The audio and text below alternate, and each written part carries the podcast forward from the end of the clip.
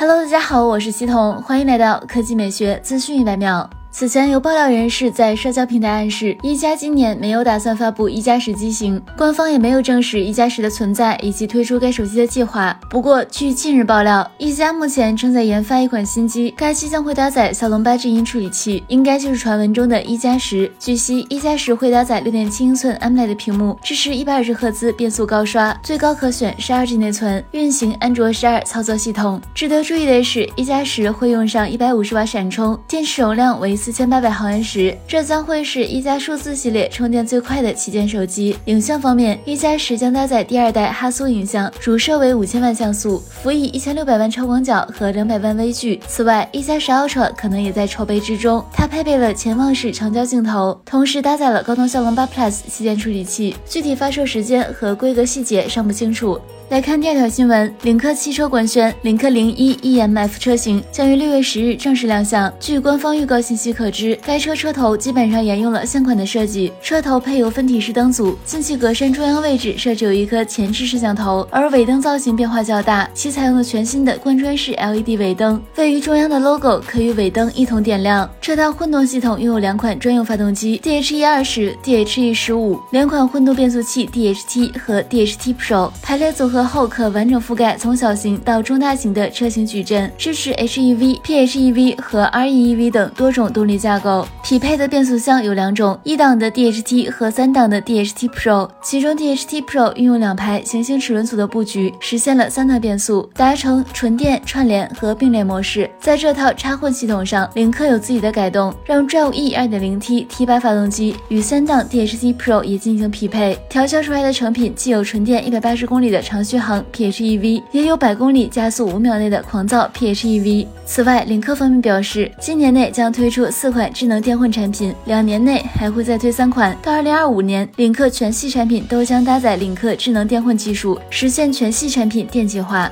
好了，以上就是本期科技美学资讯一百秒的全部内容，我们明天再见。